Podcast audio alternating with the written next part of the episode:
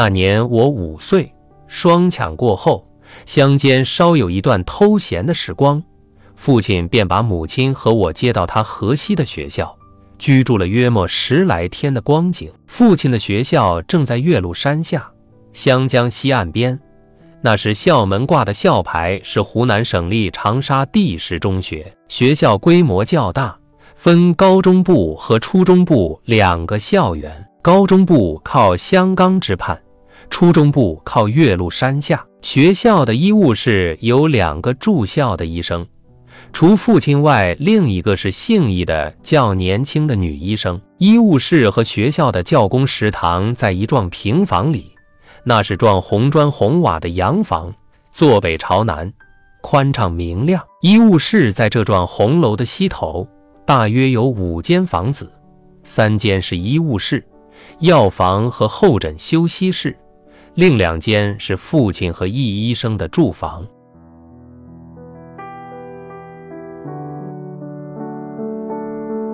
这幢红楼的西头是几个半山坡种植的偌大的菊园。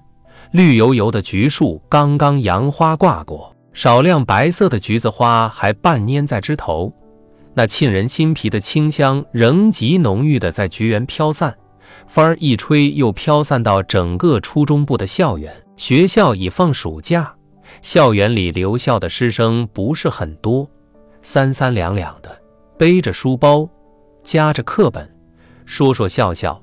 在校园的小路上走着，徘徊着。父母亲和我，我们三人往往在上午也会沿着校园红砖铺的小路徜徉、散步，但更多的却是在半下午后，父亲领着母亲和我沿着医务室通往菊园的小路，在橘树下流连。父亲和母亲似有说不完的话，他们在小路上走得很慢，我却蹦蹦跳跳的在前面欢快地跑着。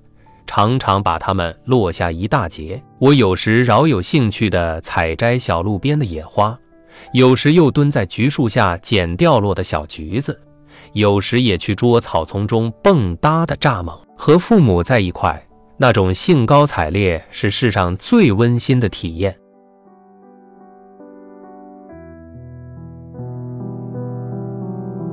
我不爱睡午觉，在道湖就从没睡过午觉。每每都是趁大人午睡时，我和树成哥哥在樟树下玩得不亦乐乎。可是，在学校，父亲却非要我睡午觉，没办法，我只好闭着眼睛假装睡觉，心里却在盼望父母亲赶快睡着，我好偷偷溜出去玩。而且我还惦记着我藏在橘树下。用我从湘江边捡的大贝壳装着的两只蚱蜢，不知那两只蚱蜢是不是又像上次我和树成哥哥装在纸盒中的蚱蜢一样，被闷死了。好不容易父母亲睡熟了，我悄悄的、轻轻的从小竹床上溜下来，蹑手蹑脚跑出屋去，一溜烟顺着医务室往菊园跑去。我轻快地跑到菊园。但我却找不到我放贝壳的那棵橘树了。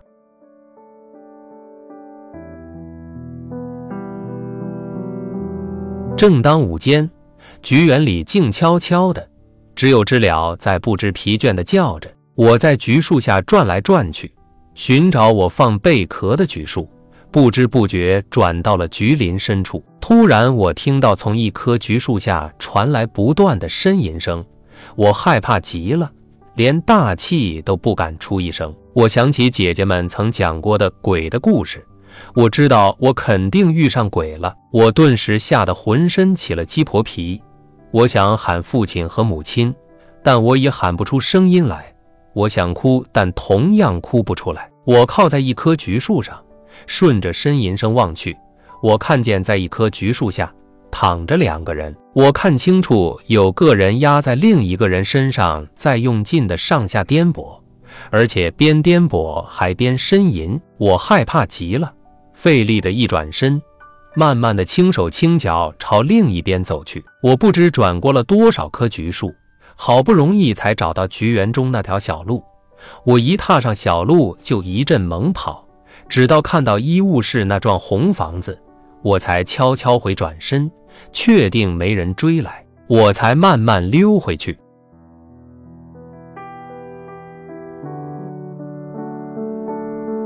溜回屋父母亲还在午睡我躺在小竹床上抖过不停我抖动竹床的声音惊动了父母亲母亲起床，走到我的小竹床边，她温和地问我：“你何该了，红仔？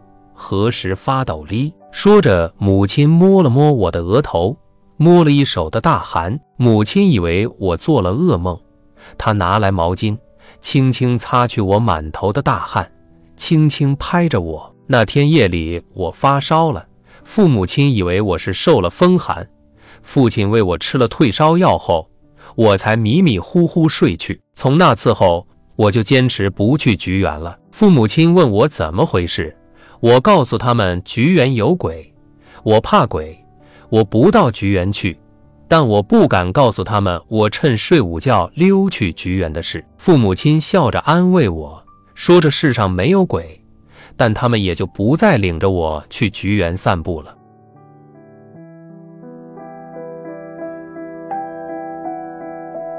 易医生是个亲切和蔼的漂亮女人，她身形颀长单瘦，两根辫子长过蛮腰，白净的瓜子脸上一对灵气的大眼睛深邃幽蓝，小巧高挺的鼻子下是一张薄薄红艳的嘴唇。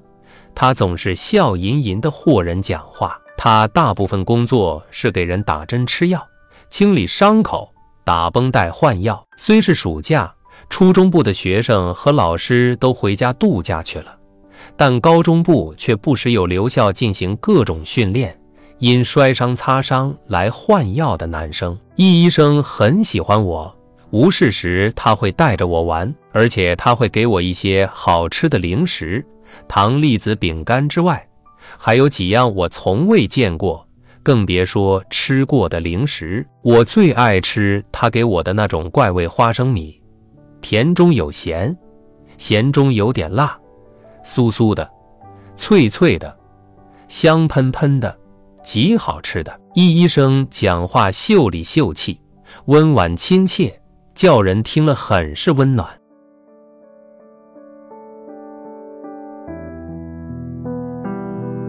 有一次，他还带我去离学校有蛮远的荣湾镇玩，并且在一家鞋店里给我买了我平生第一双皮鞋。当时他就让我穿着皮鞋，但我是光脚穿着的是母亲为我缝制的圆口小黑布鞋的。于是他给我买了两双花墨子，极好看的。我穿着易医生给我买的花墨和皮鞋。别提多神气了！易医生牵着我回到医务室，父母亲看着在他们面前瞎掰的儿子，一是惊讶我一下子变洋气了，乡里娃居然有了城里的派头；二是看着我神气的样子，都会神的笑了。父亲连忙翻出他平日的积蓄，把皮鞋和墨子的钱给易医生，但易医生死活不肯要父亲塞给他的钱。易医生绯红着脸对父母亲说：“我喜欢红仔，机灵乖巧，咿呀呀带给我许多乐趣。再说这也没两个钱，就当我给红仔的见面礼吧，别推却了齐大夫。”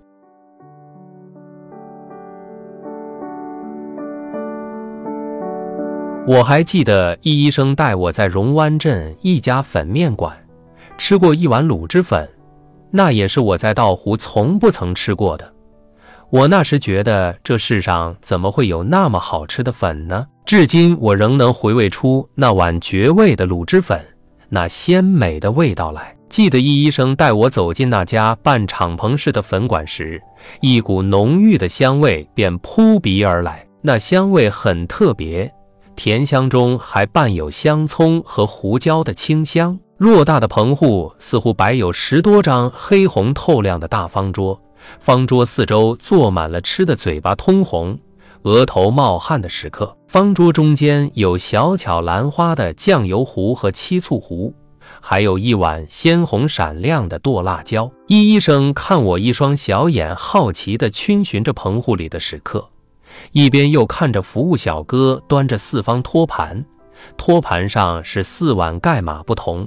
正飘散着热气和香味，白亮亮的米粉。易医生便抱着我去后厨看师傅们正忙着配置米粉的情形。那案板上一排排摆满了猪油、酱油、葱花、胡椒打底盛米粉的青花瓷碗，另一边是沸腾不已、用猪骨熬成的肉汤，再靠一边是一口被熊熊炉火烧得翻着滚浪的开水锅。只见那师傅先把猪骨汤盛满案板一排大碗中。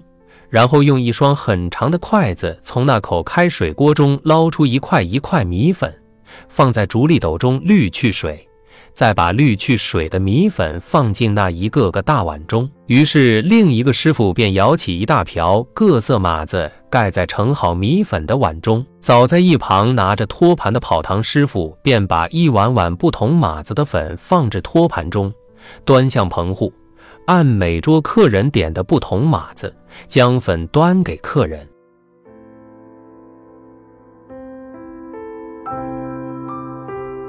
易医生为我点的是卤汁粉，卤汁是熬的软烂的瘦肉，加上鲜嫩的笋丝和小朵云耳及香咸的浓卤汁相伴而成。一瓢卤汁盖在被滚烫的猪骨汤中，泛着猪油光亮，飘着葱花。洁白如玉的米粉上，轻雾蒸腾，浓香飘散，让人垂涎欲滴，胃口大开。轻起筷箸，薄嗦汤粉，那真叫人不知今夕是何夕，给个神仙都不做。然而我那时尚小，只知好吃，也不管粉有多烫。易医生一边给我轻轻吹着，一边还不停地嘱咐我：“小红仔，你慢点吃。”慢点吃，满脸的亲切，满脸的怜爱。尽管我的吃相有多么的不好看，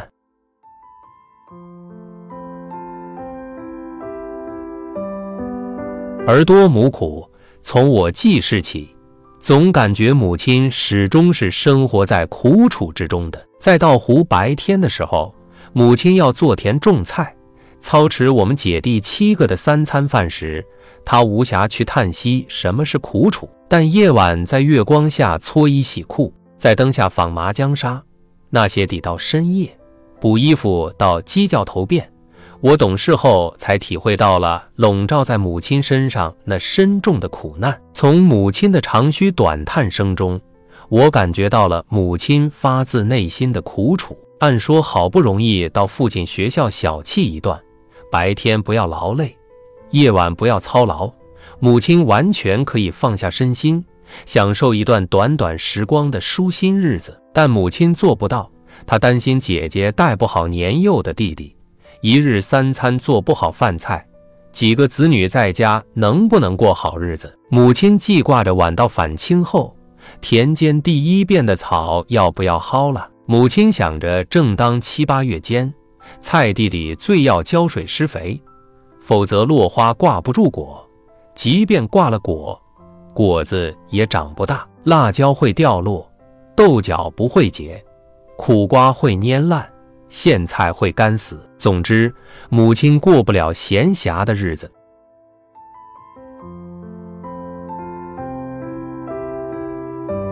母亲是衣服架子，穿什么样的衣裳在身，都是那么清秀合体。在稻湖时。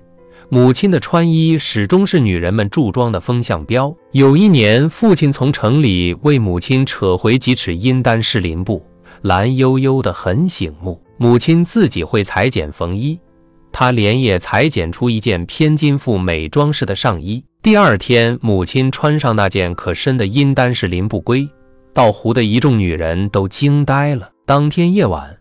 母亲就为他们裁剪同款的阴丹士林上衣到下半夜。这次母亲带着我到父亲的学校，仍然穿的是那件都快洗白了的阴丹士林不归。一天晚上，父亲对母亲说：“新华，你寄挂到胡家里，不想再住了。我同意，我们明天去荣湾镇吧。我想给你扯几尺香云纱，做件上衣。你看这两年。”你一件新衣服都没添过，还是那年我给你扯的那件阴丹士林不归子，都洗白了。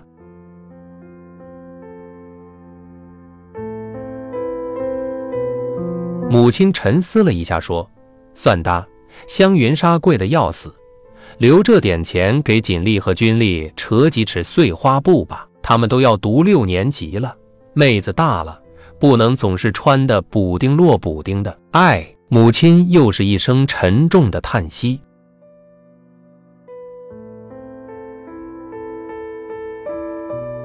在父亲的学校应该没住过十天。父亲便把我和母亲送回了道湖。傍晚时分，我们一进道湖那条塘边的大路，还没到家，就看见塘边围着一群人，还听见女孩子的哭声。母亲说：“是你锦姐的哭声，不晓得何改了，快走几步去看看。”果然是我大姐在哭。原来下午她和道湖的几个女孩子划着棒筒，打稻谷的大圆筒。去塘中摘菱角时，不小心将小姨妈送给她的那支她最喜欢的钢笔掉到塘里了。父母亲劝住了哭得伤心的大姐姐，我们一起回到家。见父母亲和我回家了，姐姐弟弟们都十分高兴，尤其是一岁多的三弟，连忙扑到母亲怀中。大姐，这支钢笔是一支粉红花纹玳瑁的钢笔。是在外做会计工作的小姨妈送给大姐的。大姐出生时，小姨妈利用暑假帮母亲带过一段时间的大姐，所以小姨妈也就格外喜欢大姐。这支钢笔是小姨妈在大姐读五年级时买来送给大姐的，大姐很珍惜，特意织了一个网套装着这支钢笔，他几乎是整日把这支钢笔带在身上。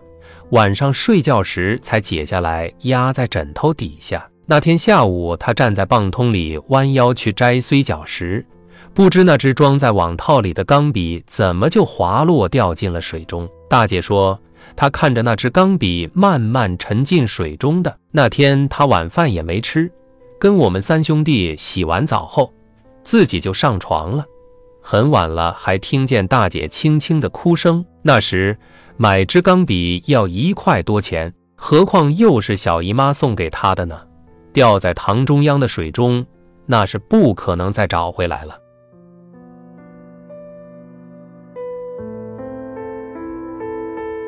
然而，世上的事便就这么蹊跷。我大姐那只掉入水塘中、绝无捡回可能的钢笔。竟然在第二天就失而复得了。原来邻舍中有个我们叫剑哥的年轻人，第二天太阳落山时到水塘里捞丝草，一网丝草上来，那只用网套装着的钢笔就落在丝草上，并未沉入塘底。剑哥从丝草上捡起还装在网套中的钢笔，游到塘框边，脸上的水还来不及擦。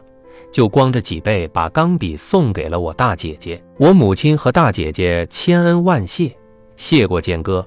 剑哥笑着又去水中捞丝草了，母亲则和我大姐去菜园摘了许多新鲜辣椒和自家还没舍得吃头餐的红色秋豆角，送去了剑哥家，表示感谢。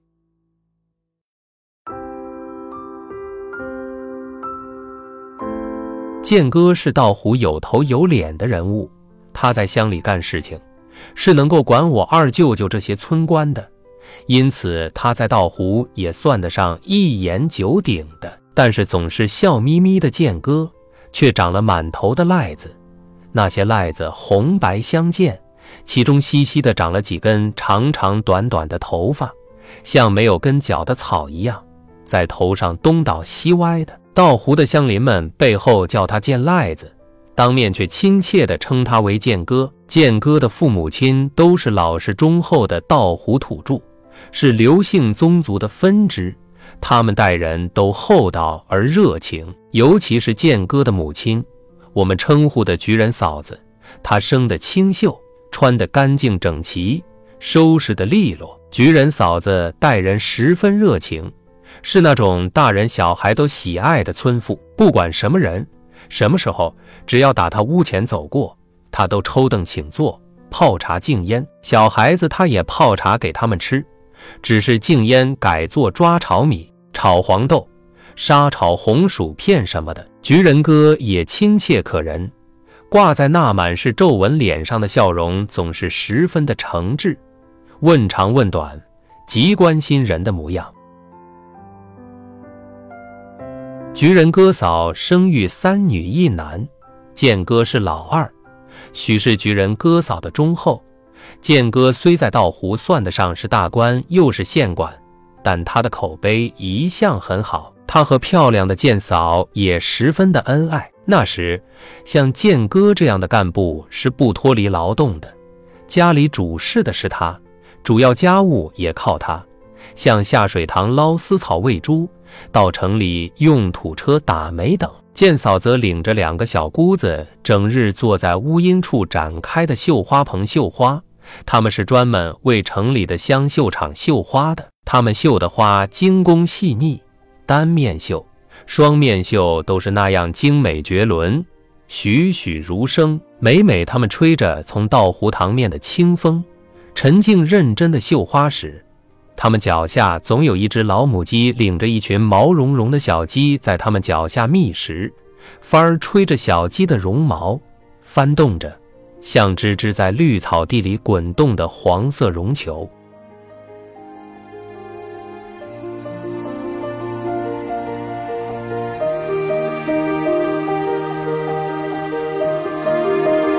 祁红到湖往事九，分享完了。